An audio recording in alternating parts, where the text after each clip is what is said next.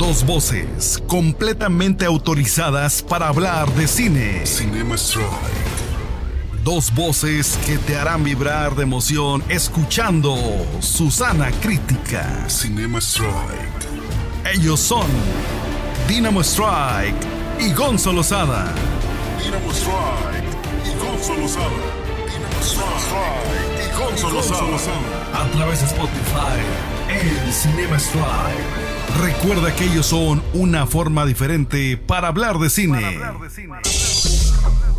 Hola, ¿qué tal amigos? Bienvenidos a un capítulo más del Cinema Strike. En esta ocasión, la Cámara de los Secretos se ha abierto. Y pues me encuentro aquí con el señorón Daniel Dinamo Lara. ¿Cómo estás, Dinamo? Presi, Presi, ¿qué pasa? ¿Cómo es? Episodio 9, güey, ¿quién lo diría, eh? Ya estamos en formato quincenal por esto de la adultez y el trabajo, pero, pero sigue funcionando. Cinema Strike sigue en pie y no sé si la gente está aplaudiendo, pero nosotros no vamos a dejar de grabar. De eso se trata esto, ¿no? No, ya la gente ya me estaba a mí presionando, ¿eh? Antes que sí, gracias a, todo- a todos los fans. Ya, ya hay una... Hay un pequeño grupo de fans que ya, ya me están diciendo, oye, ¿y ¿cuándo? ¿Y cuándo? ¿Y cuándo? Y la neta es que agradecidos con todos ustedes por, por eso. Y pues ya el día de hoy estamos aquí con todos ustedes. De hecho, anticipamos, es doble programa esta semana. ok, ok. Vamos a, a tener doble programa esta semana. Entonces, este, el día de hoy con los tópicos que les traemos para ustedes y con un programa especial de Chivas la serie, que tenemos ahí un invitado especial programado. Entonces, pues así es mi, estimado señor Strike. Pues ya retomando el día de hoy, la Cámara de los Secretos, segunda edición de la saga de Harry Potter. Recuer- recuerden que primero trabajamos la saga de Star Wars, ahora estamos trabajando con la saga de Harry Potter. Y pues bueno, aquí alegres, ya el señor Strike un poco más desocupado de sus actividades, igual acá servidor. Y pues, de verdad, un placer. Recuerden que si están escuchando este podcast de día, de noche, en el carro, en el gimnasio, muchas gracias por estar con, todo- con nosotros. Y pues, vamos a darle, señor Strike. Esta semana hubo mucha actividad. Primero que nada, Disney lanza a, su plataforma la película de Pixar llamada Luca. ¿Cómo ves, mi estimado Dino? Eh, sí, de hecho vi los, eh, los avances, los trailers. Suena una historia interesante. No la he visto, así que el, que el que va a guiar en este momento eres tú. Pero suena una historia bastante interesante. Como siempre digo, Pixar sabe vender estas historias y, Disney ni se diga. Eh, y además la calidad animación, lo que se ve es, increíble. O sea, le puedo contar las escamas ahí al niño tritón. Entonces, a ver, Presi, dale. Mira, este. Hablar, hablar directamente de Luca. Primero que nada, me gustaría que habláramos de toda la expectativa que generó. Eh, toda la comunidad LGBT. Eso es un dato que pueden ustedes checar en Google y en todos los sitios de noticias, incluso hasta en YouTube. La comunidad LGBT esperaba mucho esta película, Dinamo. Este, la esperaba porque la, la identificaba mucho con la cuestión de, de una cuestión queer. Y al final sí hay muchas quejas de la comunidad LGBT porque no fue lo que ellos esperaban. Ya habló el director de, de la película Luca y dice pues obviamente que, que la película como tal pues no, no, no ronda en ese, en ese, en esa cuestión, ¿no? De que, de que hable de este tema. El director se llama Enrico Ca- Casarrosa. Y este, y bueno, este director dice que es una historia de amistad, que no, no la veamos más allá. Y realmente por ese sentido eh, quisiera empezar, ¿no? La película la tuve oportunidad de verla el día sábado. La vi en la plataforma Disney Plus. ¿Y de qué trata? Bueno, vamos a, a hablar un poco sin tantos spoilers. Son unos monstruos marinos. De hecho, tenemos a Luca, que es como una especie de pastor que vive debajo del mar. Eh, aquí se juega un poco el concepto, es una mezcla entre la sirenita. Porque él está obsesionado con querer conocer el mundo Dale exterior. con la pinche superficie, güey. Sí, sí. Este, pero también otro punto es que eh, aquí no es como que un desconocimiento, ¿no? De entrada, eh, sí siento que nos manejan de forma muy superficial el mundo de este personaje porque si vemos en lo que es la película Los Tiempos, aparece muy poco el mundo sub Ok, ok, ok. si acaso vamos a encontrar como unos, eh, ¿qué te gusta? Unos 7, 8 minutos de la película. Vamos a encontrar que aparece el mundo submarino. Este monstruo marino nunca ha subido a la superficie. Pero pasa que en una noche salen a pescar unos, unos marineros de este, este puerto. Y eh, tienen un, un encuentro con un monstruo marino que de momento en la película todavía no, no sabemos quién es. Después sabemos se va a llamar Alberto. Y eh, caen unas piezas de ese barco al fondo del mar. Este Luca las encuentra y le causa curiosidad, ¿no? Eh, estos monstruos marinos tienen esta cosa este, muy, muy adaptable al guion. De que cuando salen del agua no siguen siendo monstruos marinos, güey. Sino que se convierten en un... En automático. Qué conveniente, güey. Sí, conveniente para el guion, ¿no? O sea, eh, eh, no vas a ver aquí peripecias de que se estén escondiendo. Bueno, sí las vas a ver porque tienen eh, esta, esta característica. Sale a relucir cuando ellos este, se mojan. Si están en la superficie pero les cae agua, su apariencia vuelve, vuelve a aparecer, ¿no? Conocen a una chica eh, que es hija de un pescador de este pueblo y ahí es donde empiezan todas las aventuras vayamos por partes, porque no voy a dar tantos spoilers, pero ya voy a empezar a hablar de, de la película como tal. La película va a ser una de las sensaciones de Pixar, no. Está muy lejos de ser una película que sea de antología para Pixar. Es una película que es muy simple, es una película que le faltan muchos eh, componentes para hablar de un tipo Toy Story, de un intensamente, inclusive de un Monster Inc., ¿no? Que fueron películas que llegaron para marcar. Esta película eh, está llegando con, con cierto interés, pero para mí no conecta al 100%. Siguiente aspecto, ya lo mencionabas, con solo ver el tráiler te das cuenta, Pixar sigue siendo Pixar. O sea, una calidad impresionante y un realismo en, las, eh, en la producción, que eso sí no puedes dejar de lado. La ambientación me da un poco a, a lo que es el Italia de, de los spaghetti western, del cine contemporáneo, de los años 50, 60, de, de este, del spaghetti western de, de Ennio Morricone, de, Sí, sí, claro. de, de toda esta música, ¿no? Entonces, me gusta la ambientación, me gusta la producción, me gusta la animación, en eso no tengo, pero sí siento que es una película que le faltan eh, componentes para que puedas decir que es un clásico de, de- de Pixar, ¿no? De Disney. Eh, sí aborda estos temas del reconocimiento, porque de momento este Luca como que no se acepta a sí mismo como un monstruo marino, él quiere ser un humano. Entonces encontramos esta cuestión del reconocimiento, encontramos la parte de la amistad, la parte de la aceptación. ¿En qué sentido le llamo yo la aceptación? Que eh, en el pueblo la niña eh, amiga de, de Luca, cuando se entera que son monstruos marinos, lejos de, aterrorizarse o de darle la espalda, al contrario, ¿no? Este, quiere, quiere apoyarlos, quiere ayudarlos. Y eso se me hace padre empezar a meter esa cuestión de, de que la gente diferente no hay por qué temerle, sino que al contrario hay que aceptarle, hay que, hay que, hay que cobijarla. Y este, pues son los puntos que veo que la película trata, pero insisto, sí para mí queda muy lejos, pero muy lejos de hablar de, de una película que marque tendencia, ¿no? Si vamos a hacer el recuento de diciembre para acá, van eh, cuatro películas de Pixar. La primera fue este Soul. Ajá. Perdóname, la primera fue Unidos. Unidos, Soul, Raya y ahorita Luca. Y creo que de las cuatro, la más interesante ha sido Soul.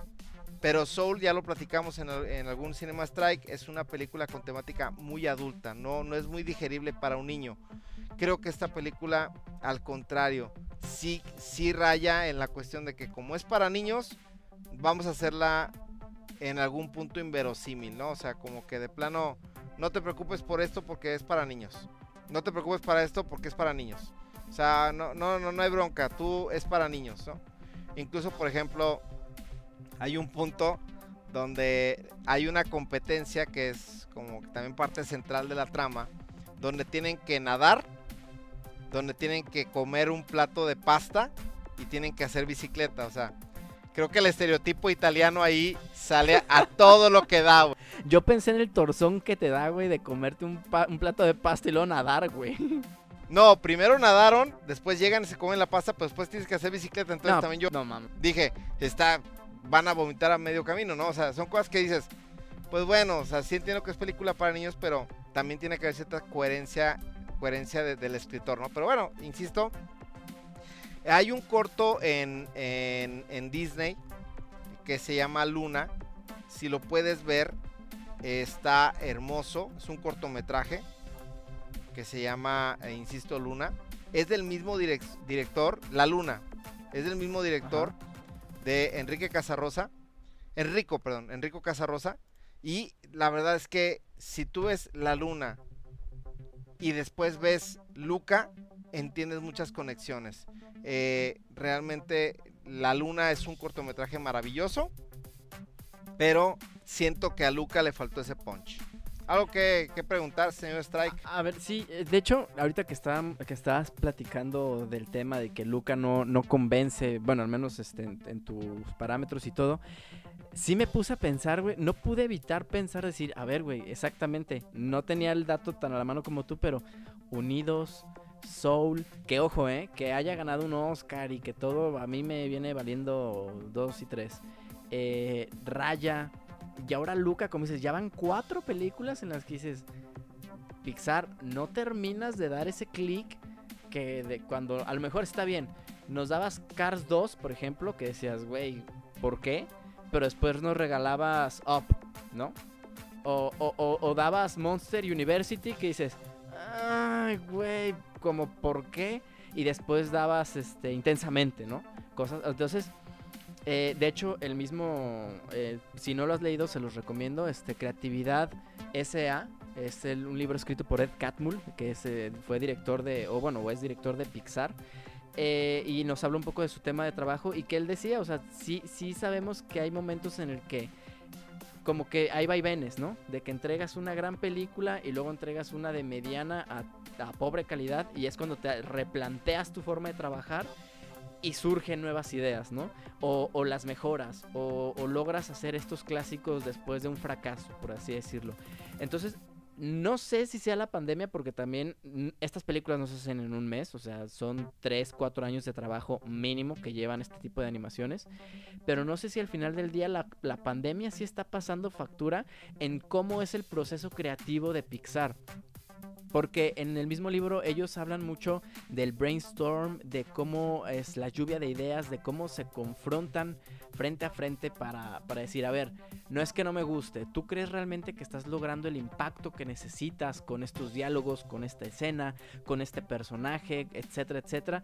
No sé, no sé, y aquí sí ya sería interesante ver películas post coronavirus, si, eh, si realmente le están pasando factura a Pixar en su forma de trabajar. De hecho, güey, te voy a comentar un dato que técnico. Ya me iba a meter a la parte técnica. Adelante, adelante. Eh, les mandaron el equipo de grabación a los doblajes de voz a sus casas, güey. Qué putiza, güey. Sí, no. Ajá. Eh, los actores de voz tenían que grabarse dentro de sus closets, muchos de ellos, porque obviamente no tenían un cuarto especial con la acústica y todo este rollo. Sí, no, no son Gonzalo Lozada, güey. Propiamente, güey. Pero tenían, tenían que este, adecuarse a este tipo de, cosas. Y eh, a la hora de hacer las grabaciones, insisto, los actores tuvieron que hacerlo desde casa, literal desde casa. Eh, y pues obviamente eso también te quita un poco la cuestión de la de la interacción. Ya cuando vi este dato, sí entendí por qué también hay partes donde sientes como que no hay una conexión, como que sienten frío. Para la gente que no sepa lo que es el, actor del doblaje, precisamente es eso, es un actor.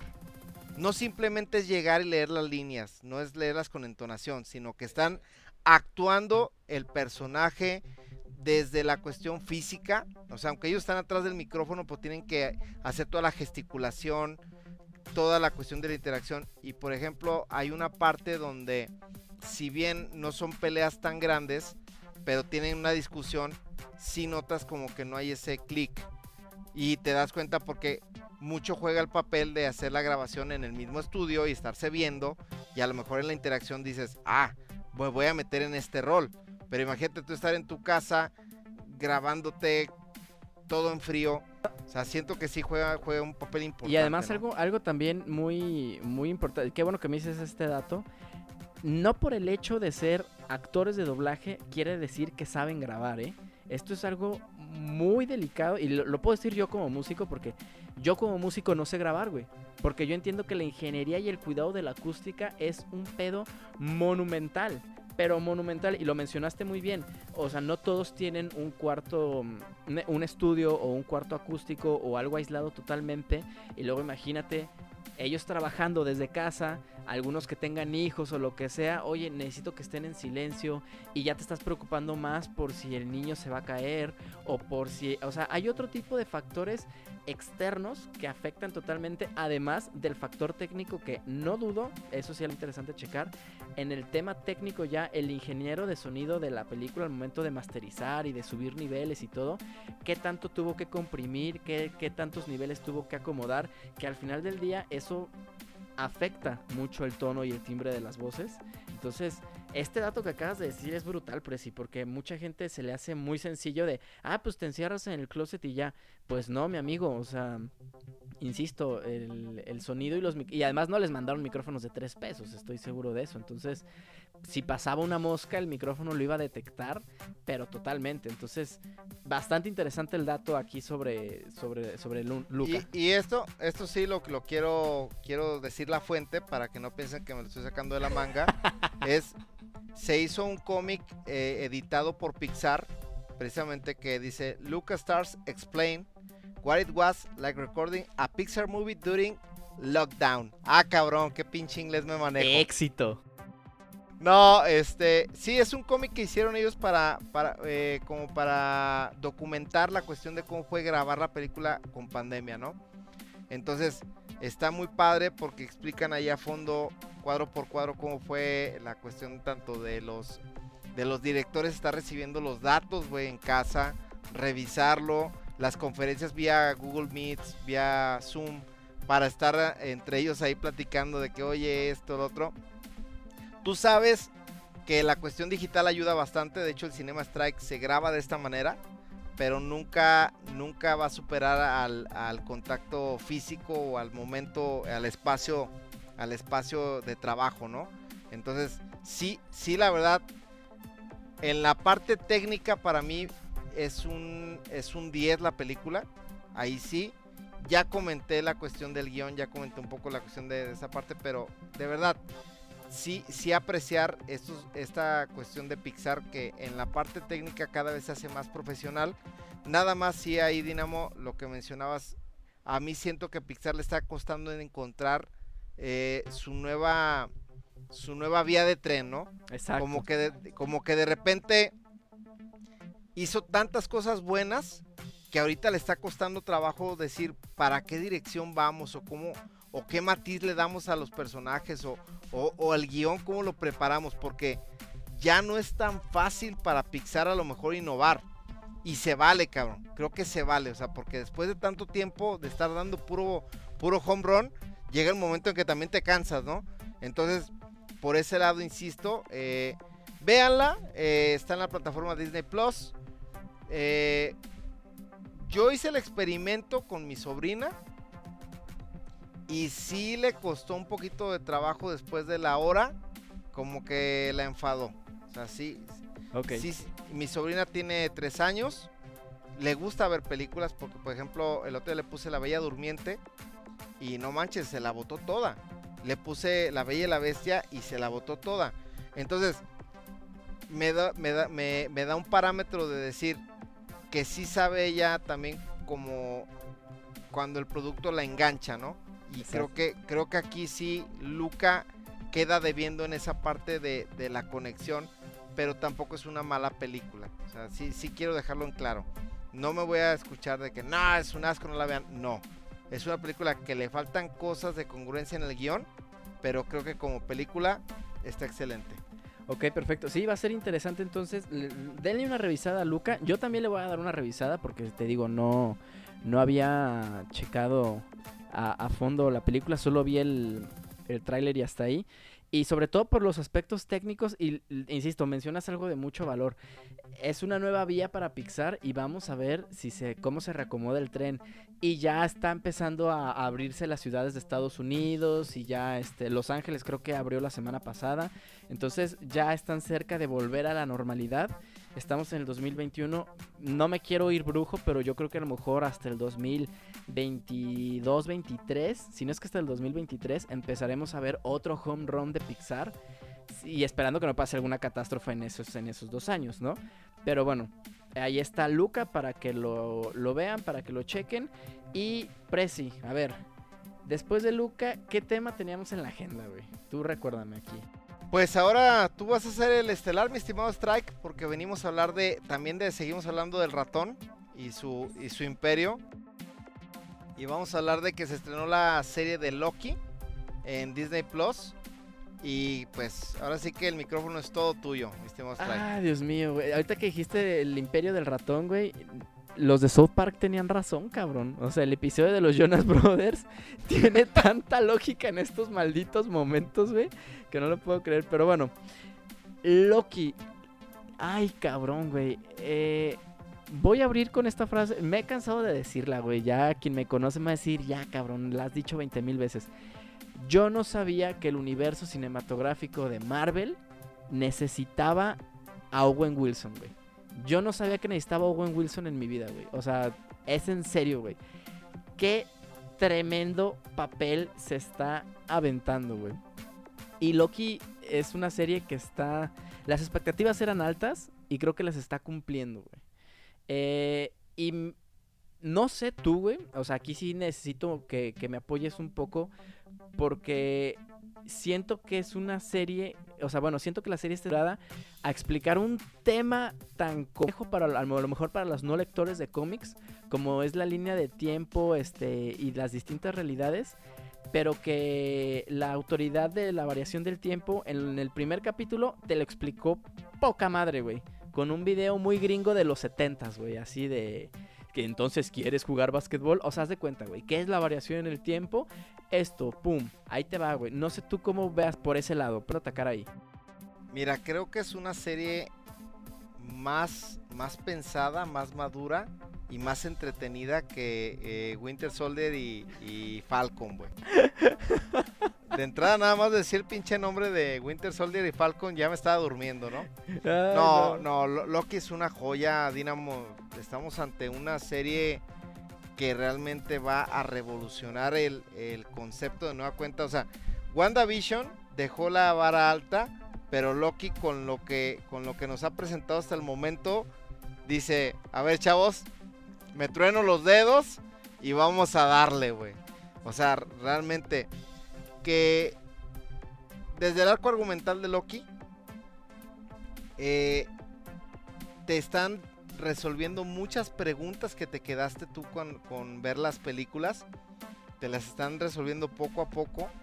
Y creo que lo que mencionas tú, se toman el tiempo de explicarte detalles para que cuando tú, te, o sea, si no los hubieras visto, no, no tendrías NPI, o sea, no posees información eh, sobre lo que estamos hablando, güey, sí, o sea, creo que ese aspecto lo, lo han cuidado, lo han cuidado muchísimo. Sí, sí, mira, te insisto, yo, yo estoy gratamente sorprendido. Yo no soy fan de las películas de Thor, de las películas de Thor, tengo que admitirlo. O sea, no, Thor y yo, bueno, las películas, no nos llevamos. Pero Fíjate que, ahí te interrumpo un poquito, creo que la, la malita fue Ragnarok, pero Thor 1 y Thor 2 aguantan, ¿no? Híjole, güey. eh, fíjate que todo el mundo me dice, güey, ve Ragnarok, es la que te va a gustar. Yo vi Thor 1 y Thor 2.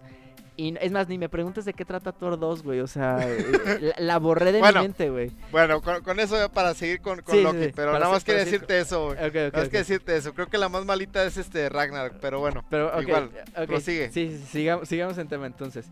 Eh, que, eh, o sea, yo lo que siempre voy a decir, aquí voy a entrar un poco en el tema de, que siempre he sido muy defensor de si no te, si no, si no te animas o no sabes por dónde empezar a ver una serie de- de cómics porque no los has leído, etcétera, y no, no entiendes muchas cosas, como siempre, siempre voy a ser defensor en ese tema. No te adelantes, no te claves, no te, me- no te pongas, es que no voy a entender muchas cosas. Sí las vas a entender, pero las vas a entender a su debido momento. Y eso es lo que han manejado mucho las series de Marvel Ratón Miguelito, eh, para que el, el aficionado ocasional o el que se cree muy acá de que no, es que yo soy sobrino de Stan Lee y yo he leído todos los cómics y yo esto, estén muy muy emparejados en esos en, en, en, en, esas líneas de tiempo de, la publicación de, lo- de los episodios. Sí se pueden empezar a sacar conclusiones de que no, es que como están hablando del tiempo va a salir fulanito de tal, o no, es que como está haciendo esto va a salir sutanito de tal, o no, como es, o sea, insisto, no se metan en, hagan teorías de conspiración, está bien, si quieren, si eso les hace felices, adelante, pero si eres nuevo en esto, no te adelantes, no busques por todos los porqués, eh, no, o sea, la serie está tan bien explicada y tan bien estructurada. Creo que desde WandaVision hemos visto esto. O sea, una serie que dice, a ver, te dejé con la duda, pero ¿qué crees? Te voy a resolver el siguiente episodio o hasta tres episodios. Y sabes qué, cero, la mentada duda que te dejé es una cosa súper que no tiene ninguna relevancia. ¿Por qué? Porque me di... Quicksilver, Quicksilver. ¿Por qué? Porque, güey, ya, ya la neta los mismos escritores se divierten con la ñoñez de la gente, güey. Y eso está, eso está encantador, güey. O sea, hubo, hubo una, hay unas escenas donde todo el mundo empezó, Kang el Conquistador, este, primera aparición, Thor número no sé qué, después en los noventas Fantastic Four, güey, el juicio de Reed Richards, o sea, güey, le preguntan a uno de los creadores de la serie, oye, hay rumores de Kang el Conquistador, Eh, ¿quién es Kang el Conquistador? O sea, ¿de, qué me estás hablando, güey? Entonces, señores, no se claven, disfruten Loki. Tom Hiddleston, güey, yo sabía que era buen actor, pero no mames, o sea, yo creo que a lo mejor la compañía de Owen Wilson, o no sé, güey, pero siento que los dos nos están dando su máximo, güey. O sea, su máximo, su máximo, su máximo nivel de actuación, su máximo nivel de todo. O sea, siento que los güeyes están así al tope, güey, que se voltean a ver uno, uno al otro y es de que, güey, me vas a, me vas a dar lo mejor de ti hoy, güey. Claro que sí, güey. Y de hecho, ha habido varias entrevistas. No me acuerdo si fue Tom Hiddleston o Owen Wilson el que dijo. Pero dice, güey, cuando encarábamos las escenas, eh, nos, nos sincronizamos tan cabrón que sabíamos perfectamente lo que yo quería de Loki y lo que Loki quería de mí. Entonces dices, güey, pues esos ya son diálogos actorales de otro tema, ¿no? No estoy comparándolo con Ciudadano Kane, güey, ni con Al Pacino en El Padrino 2, güey. O sea, no, no, no, hay que guardar, dice, sí, güey, porque luego van, ay, que eso en, lo- en el cine francés, güey. O sea, estamos hablando de Marvel y estamos hablando de dos muy buenos actores que están en el universo de Marvel, güey. Entonces, hay que como lo que es. Lo, lo, lo, lo único, Dinamo, es que Owen Wilson para mí era un actor como tipo Adam Sandler. Se me hacía un actorcito como... Y, y lo digo así con, de- con- Muy peyorativo, muy despectivo, güey. Un Claro, claro. actorcito, ¿no? Así como que... No, Owen Wilson, así como que lo veía y decía el típico actor tontito, güey, de... Y la verdad es que ahorita aquí en Loki me está sorprendiendo, güey. O sea, está... Está dando, o sea, está dando de sí al, al personaje que te quedas y dices, ah, cabrón, o sea, ¿de veras es Owen Wilson? O sea, ¿de, de veras este cabrón actuó con Salma Hayek? o sea, ese nivel, ¿no? De que, ¿de veras este güey estaba con este tipo de películas y ahorita me dices que, que es de los chidos? Dices, wow. De hecho, yo, o sea, a mí, fíjate que yo el término de actorcito no lo aplicaba, pero sí lo veía igual que tú dices, güey, pues es el de, el de Pasantes, güey, el de The Wedding Crashers, güey, este, el del, eh, el del guardaespaldas escolar, ¿no? Dices, güey, pues son ese tipo de películas que se le dan chido, ¿no? Eh, pero un buen amigo, que es este muy cinéfilo, güey, este, y este güey sí se mete más en cosas acá de arte, me dice, güey, es que no mames, el cine de serio de Owen Wilson está bien cabrón, güey. Y ya me mandó un, una película que hizo con Gene Hackman, Angélica Houston, Ben Stiller, güey. Pero que es así un pedo de una herencia, güey, de tres hermanos y la chinga dices, ah, cabrón, güey. Yo, yo, yo donde lo vi fue en Lo Imposible. Fue donde lo vi, en la película Lo Imposible, Sí. no sé si has visto la película. La, la del niño, ¿no? Ajá, ahí fue donde, donde empecé a ver otra faceta de él, pero aún así, honestamente no soy autoridad eh, actoral, pero sí para mí como que no se quitaba esa etiqueta, o sea, como que todavía sigue diciendo, eh, eh, bueno, Pero fíjate, sí, aquí, aquí está, aquí me, lo que me gusta un chingo, güey, que también es lo que, lo que digo, güey, no mamen, neta, no mamen, es eh, la autoridad de la línea del tie- de la variación del tiempo. Todo el mundo hemos, nos han dado una, un- una visión heroica, güey, muy, pues muy, muy épica, ¿no? De que, güey, WandaVision, güey, ¿no? Y se, da el tiro y, entra en conflicto. Este, también todas las películas de Avengers, el sacrificio de Tony Stark, güey, todo es así como muy, pues sí, muy, épico, ¿no? La música de fondo y las escenas y las explosiones. Güey, aquí son godines, es más, no son godines, son burócratas, cabrón. Y, te lo juro que cuando entras, o sea, cuando empezó la escena de las oficinas y todo, dije, güey, no mames, o sea, es como sacar cita en el IMSS, cabrón. O sea, este pedo de la autoridad de la variación del tiempo me, está encantando mucho cómo lo están manejando como un tema burócrata, güey, un burocrático, o sea, de que, señor, tiene que firmar la acta número 104 para pasar a la oficina 3, que lo atienda su respectivo esto, lo otro, la chingada, y ya dejar de ser una variante. Muchas gracias. Ahí está su sello de autentificación. Por buen día, güey. Y, y- y todo el conflicto que tiene un personaje que es un dios, güey, como Loki, que viene de todo este universo épico, güey, de todo este tema heroico de Marvel, güey. Pues choca mucho, güey, porque al principio Wilson dice, güey, so- soy Dios, cabrón, o sea, soy el, el- el Dios que engaña, güey. Eh, Asgard me teme, güey, la chinga. Ah, sí, ok, ajá, con permiso. Este, pase la ventanilla 4 y agarre su ficha, güey. ¿Qué chingados, güey? O sea, ese tipo de cosas las agradezco muy cabrón porque se nota mucho la diferencia. Y además, este, pues es tal cual como, como se creó. O sea, la autoridad de variación del tiempo es eso, güey. O sea, son godines que se encargan de que no pase nada en la sagrada línea del tiempo, güey. Sea cual sea. Entonces, pues, güey, insisto, se, se agradecen ese tipo de detalles que, que Marvel lo siga rescatando. Yo siempre lo he dicho, para mí, para mí, para mí, para mí, eh, el sector eh, cósmico o que va más allá de la realidad de la Tierra, güey, de Marvel, es muy intrincado, güey, y es muy profundo de explorar, güey. Hay muchos personajes y hay muchos detalles así. Que si el- la bota, güey, que si el fajo lo usa así por esto. O sea, hay muchas cosas que explorar. Y insisto, me, me da mucho gusto que lo hagan tan, tan digerible. Insisto, esto, eso para mí va a ser lo, lo- lo- al final del día lo más agradable. ¿Por qué? Porque esto va a originar que se reimpriman historias viejas y que se reimpriman clásicos y al final del día es información y son cuentos y son eh, joyas que están al alcance de- del público. Ya no van a ser los cómics de 60 mil dólares, güey, por la edición número 170 de Thor, güey, que es la primera aparición de la versión del tiempo. No, no es el número tal, pero sí aparece en, en Thor por primera vez la versión del tiempo. Este, o el juicio de Reed Richards, güey, o etcétera. O sea, ya son cosas que esperemos se reimpriman y que ya la gente pueda tener acceso. Y no lo digo al tanteo, lo digo porque Marvel ya está planeando las reimpresiones de las historias clásicas de. Ay, de Scarlet Witch. Entonces, este, eso, eso insisto, lo único que hace es ayudar. Es ayudar, es ayudar a, a que el universo crezca y a que haya más lectores de cómics, porque no me voy a cansar de decirlo. El universo de los cómics es un universo muy vasto, un universo que da muchas temáticas que a lo mejor ahorita son nuevas para todo, para mucha gente, pero que se vienen tratando desde los 80s, desde los 70s, es más, desde Black Panther, que es del 60 y tantos, 70 y tantos, si es que no me equivoco. Ahorita que hablabas del tema de Luca, que la del LGBT se veía como un poco decepcionada porque no se trató o no se abordó a fondo. Güey, pues Stan Lee lo dijo cuando hizo los X-Men. O sea, yo estaba pensando en todas las minorías cuando hice los X-Men. Entonces, nada más quería darles una manera, una manera de darles una voz. no podía hacerlo tan evidentemente porque eran las épocas. Pero pues, güey, el hombre dentro de su inteligencia dijo, voy a ser mutantes, chingue su madre, güey. Pues son, son- que son los diferentes, ¿no? Entre comillas, pongámoslo así.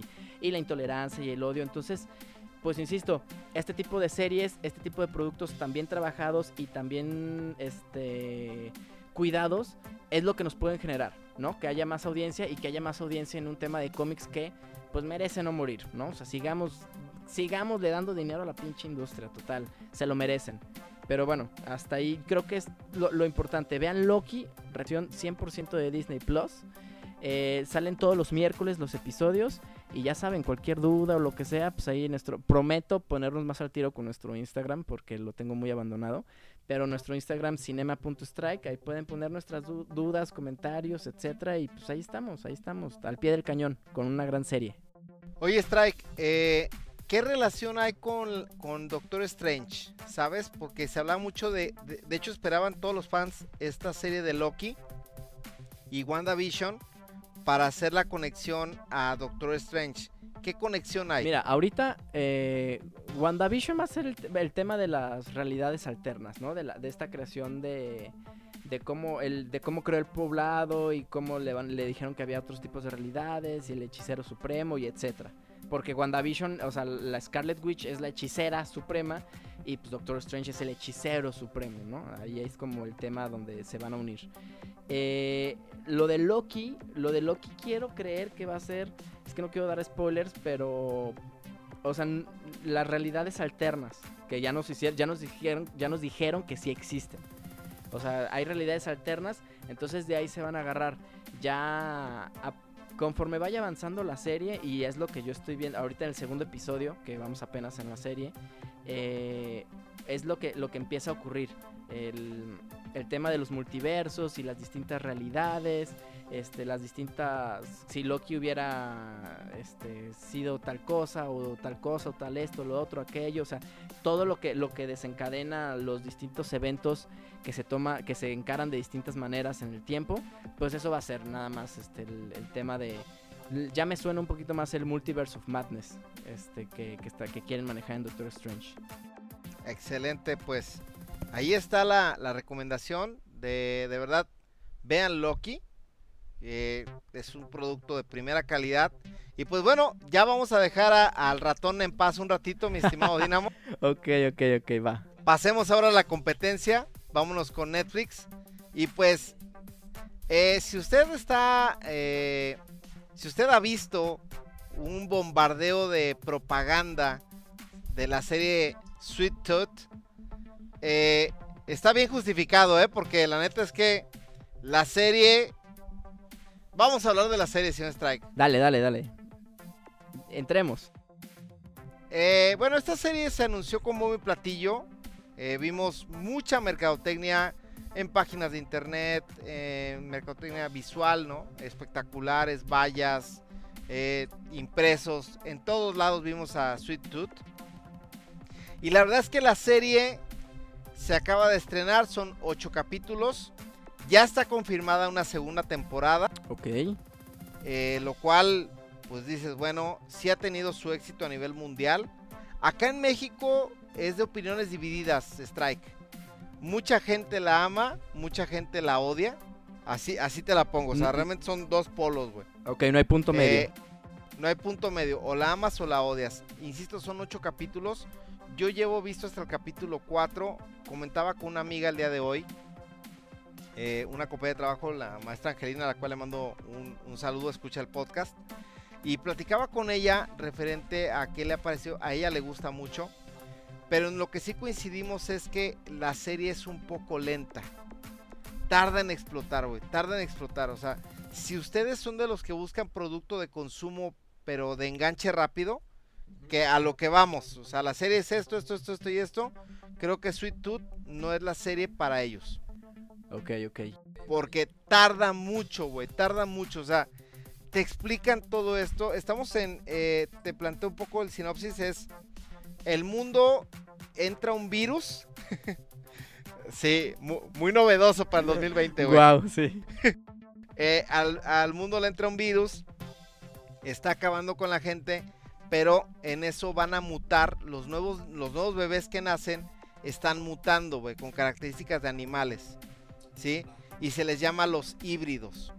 Resulta ser que la, hay un, hay un, este, un padre con su hijo y para que no le pase nada a su hijo, lo lleva a esconderse a una cabaña. Pero en lo que te cuentan cómo inicia, toda la parte de cómo se esconden, cómo... Es lo que se hace tedioso, güey. Ya medio al capítulo 3, al final, más o menos la mitad, ya es cuando empezamos como que a decir, ah, ok, ya entendí por qué te tardaste tanto, pero insisto, si eres una persona que te gustan las cosas rápidas de, de entrarle a una serie, sí creo que te va a costar engancharte con Sweet Tooth. Porque, por ejemplo, si vienes tú de series como, por ponerte un ejemplo, ¿no? Eh, The Office, este, Game of Thrones, Game of Thrones, este, Friends, este, eh, Stranger Things, eh, Breaking Bad, que son series que te llevan en chinga lo que es, o sea, te explican, te dicen, a esto quiero llegar, o sea, a partir de aquí quiero empezar y ya después la trama te la voy a empezar a desglosar, Ver Call Soul, ¿no? Que son de que así, o sea, a esto, esto, esto, esto y esto, creo que Sweet Tooth sí dice, a ver, yo me voy a tomar mi tiempo. Entonces, si lo comparamos, hay gente que prefiere hacer las palomitas en la estufa y hay gente que prefiere las palomitas de microondas, güey. Ok, bien, bien, me va. Sweet Tooth es unas palomitas de estufa y hay gente que prefiere palomitas de microondas. O sea, aquí sí creo que es en gustos. ¿Vale? Ok, ok, perfecto. Mira, quiero hablar un poquito de la, de la campaña publicitaria porque, o sea, sí, realmente a mí la serie, cuando vi como las imágenes y todo, no me ha capturado desde su inicio, güey. De hecho, a mí me recordaba mucho el video de Sugar We're Going Down de Fall Out Boy, güey. O sea, decía, güey, qué pedo, güey, ¿no? Este, pero, o sea, la, la campaña publicitaria, güey, se me, me recordó mucho, obviamente guardando distancias, pero nada más estoy diciendo lo que me recordó, a lo que fue eh, o a la viralización que se hizo con eh, la segunda película de Batman, la del Caballero de la Noche. Eh, porque así como la gente, obviamente no había ni Facebook, ni, ni Instagram, ni nada por el estilo. Pero lo que en esas campañas, en la campaña de Batman fue involucrar a la gente. O sea, güey, pinche Christopher Nolan es un puto genio. Pero, eh, ¿cómo lo hizo? A través de, carteles que decía vota por Harvey Dent, a través de imágenes y todo. Y si tú mandabas eh, tu foto o descargabas el cartel de yo creo en Harvey Dent, etcétera, ellos ya te mandaban la primera imagen de lo que iba a ser Joker. Entonces, eh, entonces eh, la gente se involucró y empezó a poner, no, pues yo creo que se veía en las calles, güey, así como ya son muy los gringos de poner afuera de su casa el letrero de este John Smith, este jefe del para Condado 5, así se veían los letreros de Harvey Dent. Ahora obviamente en lugar de las casas, pues eran las fotos de perfil de Instagram. Entonces yo sí vi muchísimo movimiento de salva a los híbridos, estamos a favor de no sé qué tanto. Que dije, bueno, güey, qué pinche pedo, güey. O sea, ya en este, en, en eso, en eso la serie se sacó un 10. A mi manera de ver, tú eres el publicista aquí y tú eres el de marketing y sabrás explicar mejor lo que No, intento decir. totalmente. Por ejemplo, contrataron a muchos influencers. Me llamó la atención porque de la liga femenil, eh, muchas jugadoras eh, empezaron a postear sobre la serie. O sea, supieron cómo llegar, cómo enganchar. De esa parte, insisto, Dinamo. En la parte publicitaria, güey, hicieron su trabajo como debían de hacerlo. Pero ya a la hora de llegar al contenido es donde te digo, o la amas o la odias. En mi caso, me costó trabajo encontrarle el sabor. O sea, si lo vemos de esta forma, Sí, sí, sí.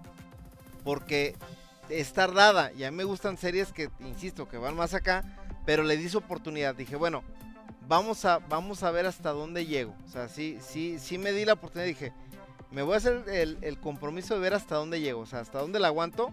Y ahorita te digo, voy en el capítulo, ya en el capítulo 4 y fue cuando dije, ah, caray. O sea, sí, sí tiene, sí tiene lo suyo, sí, sí, sí, sí, sí me va a dar algo que yo, que yo busco, ¿no? Pero bueno, ahí está la recomendación, Strike. También la gente, si ya la empezó a ver, díganos qué le ha parecido hasta el momento. Y si de plano este, la intentaron ver y me dicen, Gonzo, coincido contigo, o la amas o la odias, yo la odié, también díganos, porque es válido, ¿no?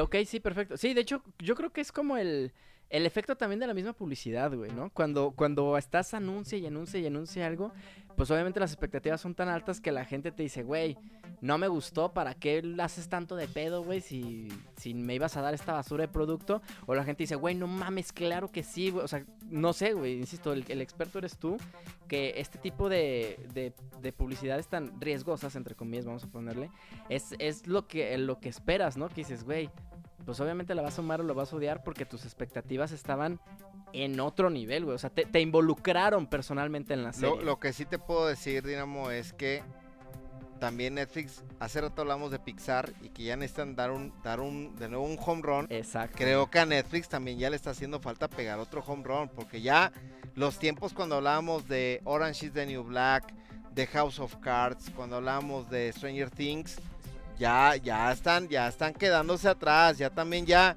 ahorita Netflix ocupa un producto que, que diga, este producto es mío y de nueva cuenta soy tendencia. Creo que no lo he encontrado, ¿eh? creo, a mi parecer, creo que ya no, ya no es home run tras home run. Ya le está costando también el, el adaptarse a esta, a esta dinámica. Sí, de hecho, mm, está, eh, ahora sí que todo se está hilando, ¿no? Ahora le echaremos la culpa a la maldita pandemia o no sé. Pero, pero bueno, como dices, esperemos que ya saquen algún producto de home run. O que sigan obteniendo contenido de home run, güey. Porque también, este... La saga de Rocky, pues ya con eso nos ve. Ah, no, no, totalmente. O sea, yo lo que quiero llegar es que, eh, por ejemplo, hay una serie muy buena, si tiene oportunidad de verla, se llama The Peaky Blinders. ok. Buenísima. Es- te va a encantar, creo que no la has No, visto, no la he te va a visto. encantar. Date, date la oportunidad, te va a encantar. A ti te va a encantar, güey. The Peaky Blinders se llama. Este, son de unos mafiosos de- en la época de la Primera Guerra Mundial Ah, no de mames. Inglaterra. Está, está top. No es de Netflix. Compraron el producto y se pasa en Netflix.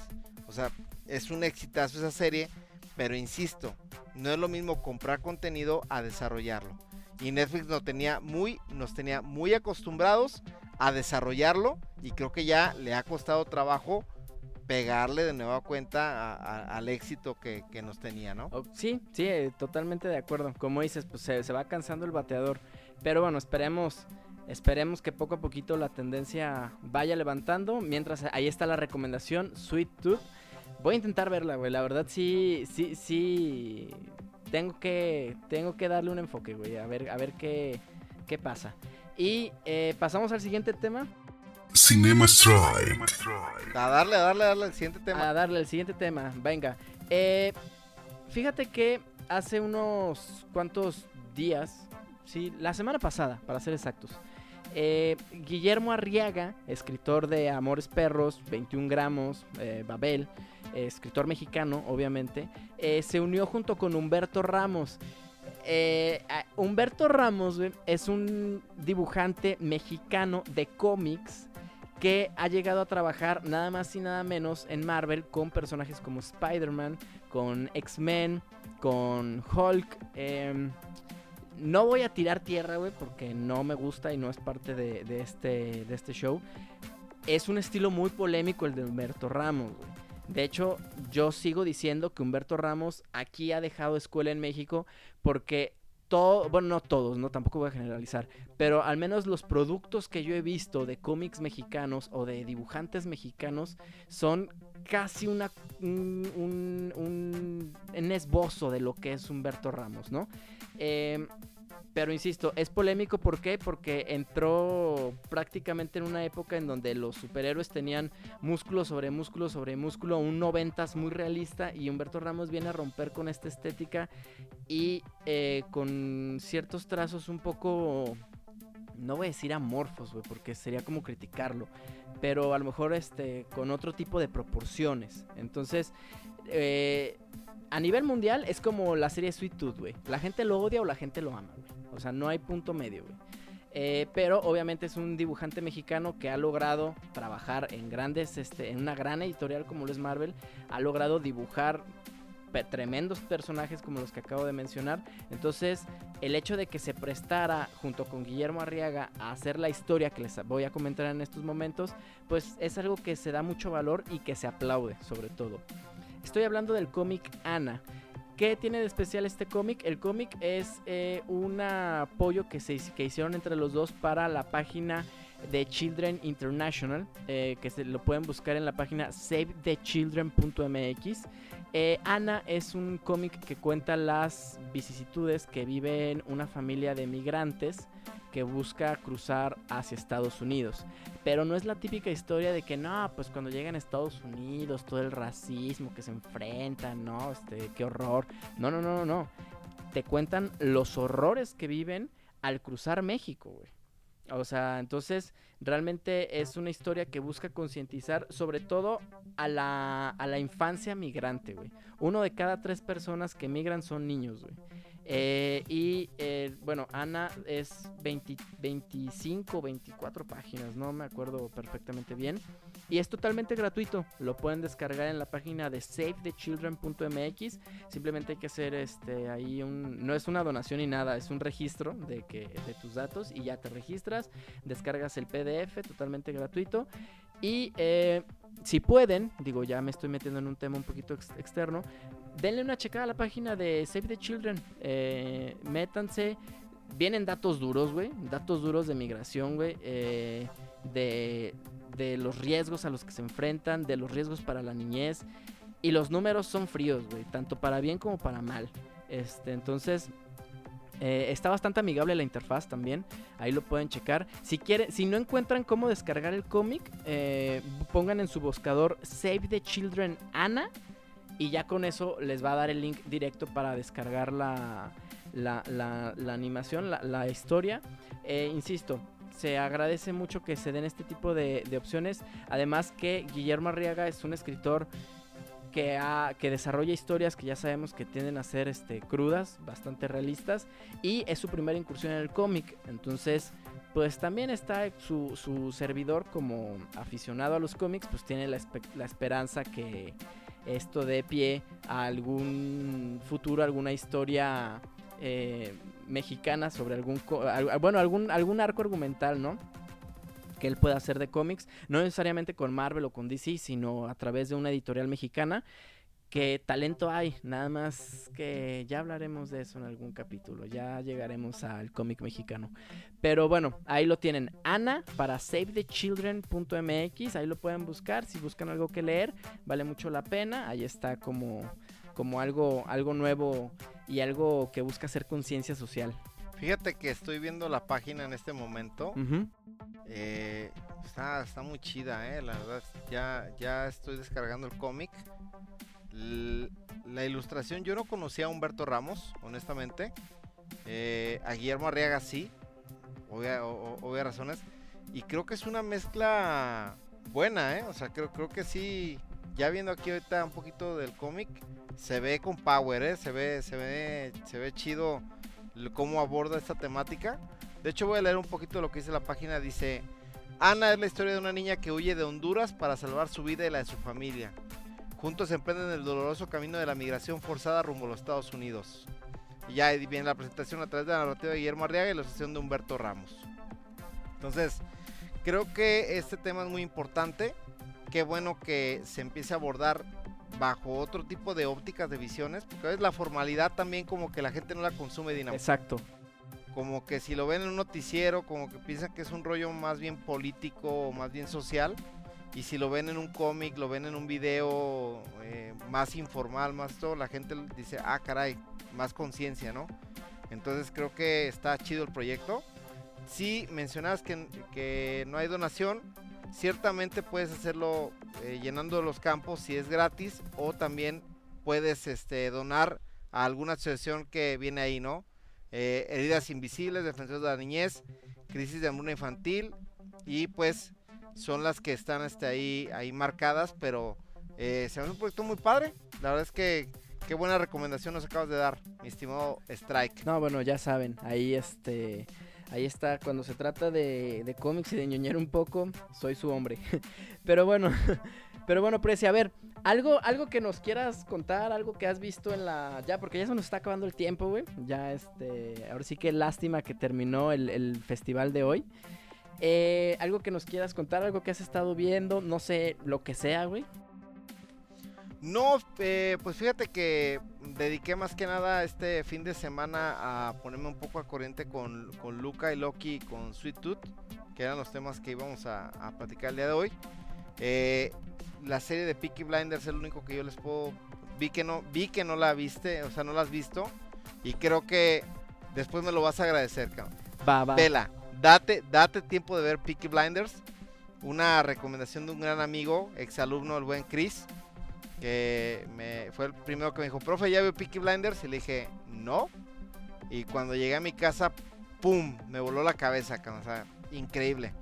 De verdad. Perfecto, muy bien. Entonces ya saben, Peaky, Blind, Peaky Blinders en Netflix, tanto para ustedes como para mí. Así que l- ya, ya, con pura trama me ganó, güey, porque a mí me maman mucho esas pinches historias de la Primera, Segunda Guerra Mundial. Además, güey, me mama ver pinches mafiosos en traje, güey. No sé por qué, güey, así. ten- tengo problemas con eso, güey. Pero, ok, muy bien. Yo, la neta, me voy a ir a lo simple, güey, porque la otra vez la vi en la tele y, güey, nunca había pensado cómo disfruto las pinches películas de hombres de negro, güey. O sea, güey, la neta, güey. Así, de, así de sencillo soy, güey. O sea, Hombres de Negro 1, güey, chingón, güey. Hombres de Negro 2, sien- a mucha gente no le gustó. A mí, yo siento que subieron la barra, güey. Pero Hombres de Negro 3, cabrón, no mames, güey. Otro casi lloro, güey, con Hombres de Negro 3, güey. ¿Cómo te explico, güey? Entonces, pues, ay, güey, dele una oportunidad, güey. Que si no son tan darks como en los cómics, güey. Que si la caricatura de los noventas, güey. No mames, es Will Smith y Tommy Lee Jones, güey. Eh, ¿Qué pinche pedo le pones, güey? Agente K y Agente J. Así es, güey. Entonces, ya lo saben, güey. Si se encuentran hombres de negro ahí en la tele, creo que está en Netflix, la verdad, no sé, güey. Pero bueno, una trilogía que no tiene pierde. Incluso la de, la de Chris Hemsworth y Liam Neeson tampoco tiene pierde, güey. Está, está entretenida. No como la trilogía, pero está entretenida, güey. Así que, pues bueno, señores, ha llegado el momento de despedirnos. Ya saben, si llegaste hasta aquí, Vales mil. Vales mil, así es, nos pueden encontrar en nuestras redes sociales, estamos en Instagram como cinema.strike, su servidor está en Instagram también como dinamo.strike y nuestro querido Prezi está en Twitter como... Gonzo-Losada. Bueno, señores, esto es todo. Recuerden, eh, la en estos días va a haber capítulo especial de Chivas con un invitado especial que tenemos ahí para todos ustedes. Lástima que no es video ni podcast, güey. digo, video ni nada de YouTube, güey, si no la gente se desmaya, cabrón. No, no, no. Digo, le, le estamos quitando ahí el 80% de todo el atractivo del programa, ¿no? Pues sí, sí, no. Vamos a. Va a ser una belleza nuestro siguiente episodio y no por el tema, güey. Nuestro invitado de lujo. Bueno, pues cuídense. Muchas gracias. Esto fue Cinema Strike. Adiós. Esto es Cinema Strike. Cinema Strike. Una forma diferente para hablar de cine. Cinema Strike.